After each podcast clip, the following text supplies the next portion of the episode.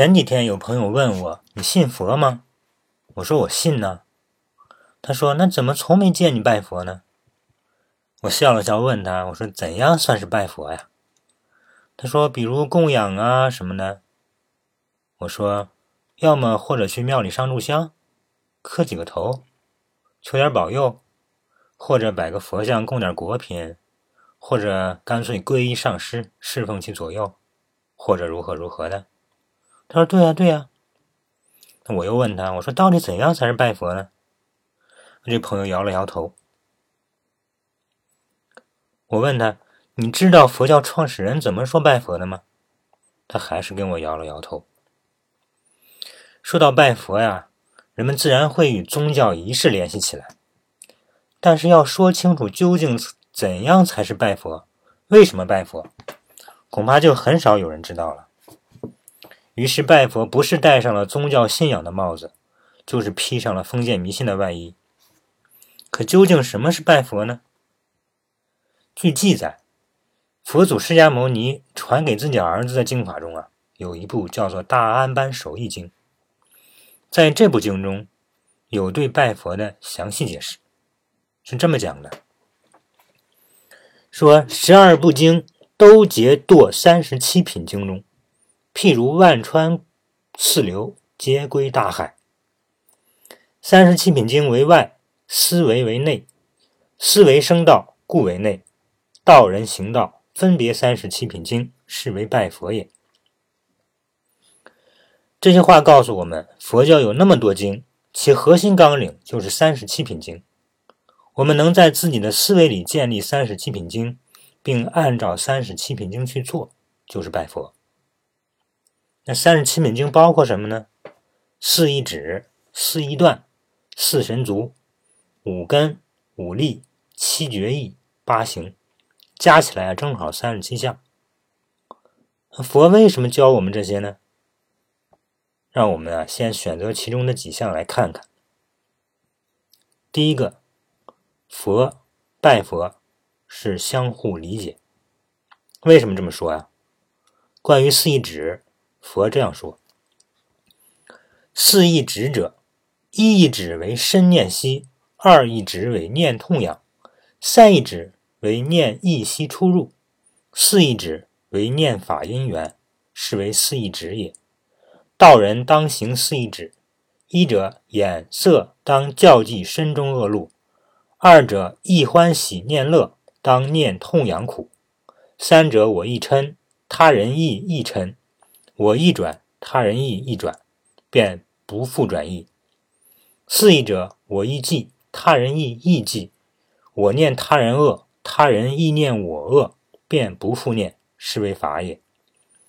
设自观身，观他人身，止淫；不乱意，止于意；自观痛痒，观他人痛痒，止嗔恚；自观意，观他人意，止痴；自观法，观他人法，得道，是名为四意止也。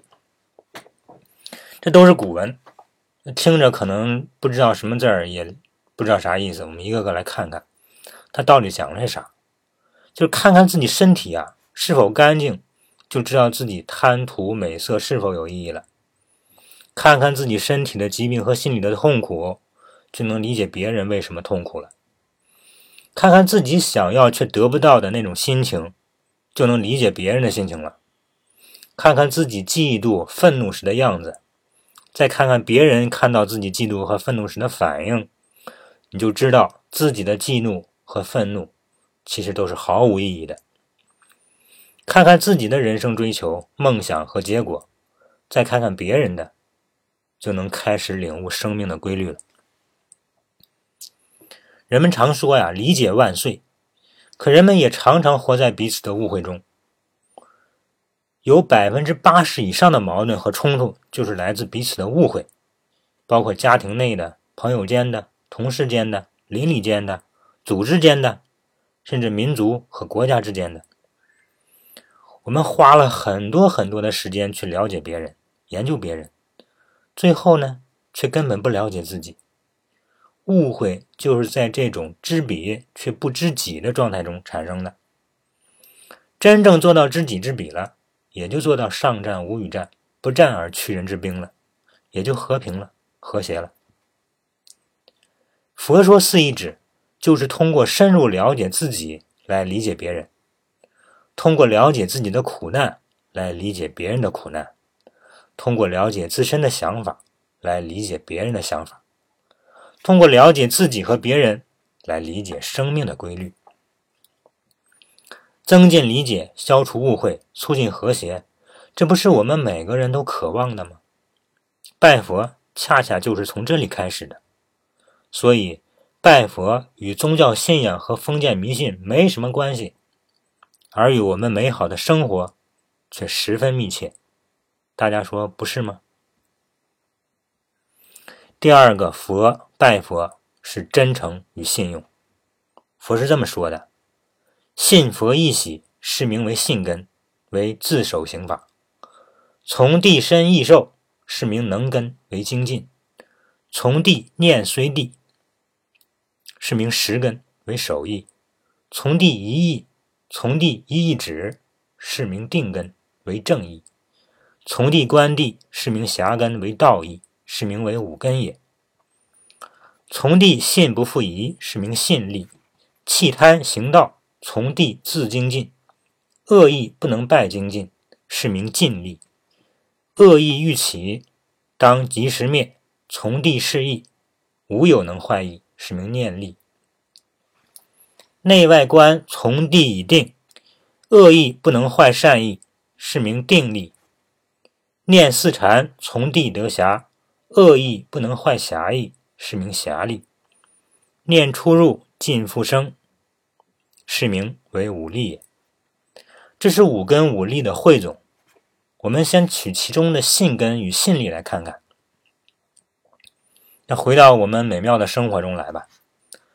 我们度过了一个双十一和一个双十二，我们刷新了一次又一次互联网购物记录。我们愉悦的掏了钱，交了快递费，兴致勃勃的还交了关税。海淘的产品嘛，奶粉终于到了。我们感叹信息技术好伟大，可以让我们如此方便快捷的购买到国外的安全食品。我们为自己在互联网技术上的创新感到欢欣鼓舞、振奋。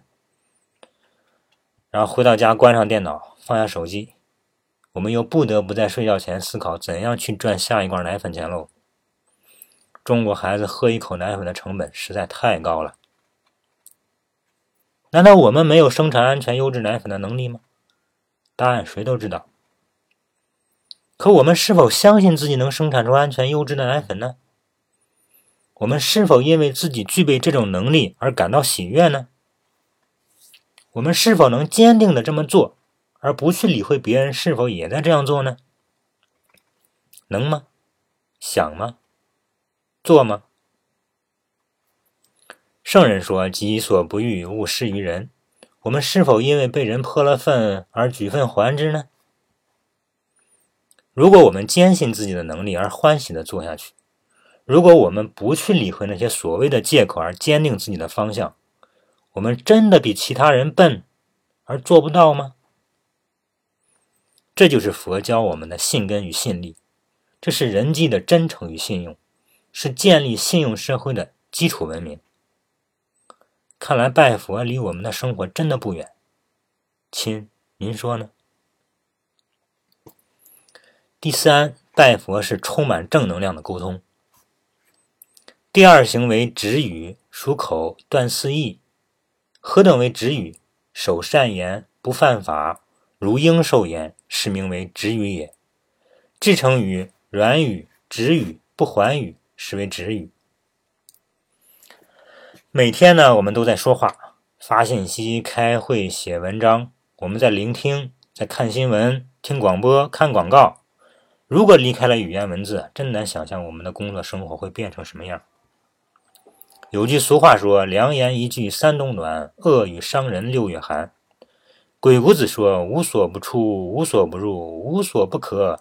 可以说人，可以说家，可以说国，可以说天下。”有个成语叫“唇枪舌剑”，这些啊，都说明了语言拥有无穷的魅力和力量。然而，魅力可以吸引我们，力量则不一定。所以佛教我们如何驾驭语言的力量，只展现语言的魅力。不好的语言有四种：两舌、恶口、妄言、绮语。两舌多么形象的语言呢？它比喻一个人有两条舌头一样，当面一套，背后一套，挑拨是非，唯恐天下不乱。恶口指的是语言凶狠、毒辣；妄言指虚妄的言辞，夸夸其谈，不切实际；绮语指的是华而不实、弄巧卖拙、阿谀奉承、引人邪思的言语等等。应该没有人喜欢听这样的话吧？可能有人会说，拍马屁的话听听还是可以的，我也不会当真。可如果认真想一想，您在什么情况下会拍马屁呢？就会知道，享受被拍马屁是要付出代价的。这就又回到了了解自己、理解别人上来了。我曾经固执的认为，说话一定要直接，有什么说什么。后来发现太直接了会伤人，对方接受不了。我仍然固执地认为这不是我的错，不是我的问题，是对方不能理解我的好意。再后来，我明白了，刀子嘴豆腐心真的会伤人，而且最直接的语言往往都在夹带着自己没有调控好的情绪，伤人可不是我的目的。于是我开始学着委婉，学着说漂亮话。以为忠言顺耳更利于行，但是事实告诉我，我要花费更多的时间和精力去编织这样美丽的语言，对方也要在很久之后才有可能明白我那华丽语言包裹下的真相。这似乎还不是我希望的结果。直到看到了至诚语、软语、直语、不还语，我才有了新的认识。在了解自己、理解别人的基础上，我们会发现，认识自己。善待自己，与理解他人、善待他人是一样的。用对自己的真诚对待他人，用对自己的柔和对待他人，用对自己的直接不绕弯对待他人，用对自己完全接纳的态度接纳他人，表现在语言上、沟通上，就是至诚语、软语、直语、不还语。直到这时，我才真正体会到语言充满正能量的魅力。看来啊，白佛就在我们每一天的生活中啊。的确，就在生活中，就在写这篇文章的时候，微信圈看到这样一来一去的对话，拿过来作为这个主题的结束吧。一有发文说呀：“嘴不饶人，心必善；心不饶人，嘴必甜。心善之人敢直言。”嘴甜之人藏迷奸，宁交一帮抬杠的鬼，不接一群嘴甜的贼呀。然后有一友回复说：“嘴上饶人，心也善；心已饶人，嘴上缓。心善之人会誓言，嘴甜之时为奉劝。不求他人懂我言，心中无私天地宽。你愿做鬼我不管，我自逍遥赛神仙。”看了，懂了，笑了，不笑不足以为道。庆幸的是，拜佛并非教条主义的告诉我们应该怎样做，而是实实在在的告诉了我们为什么要这样做，以及怎么样才能做到。每一个人需要的都不是喊口号，而是实实在在的方法和结果。在以后的时间里，我会和大家一起一探究竟。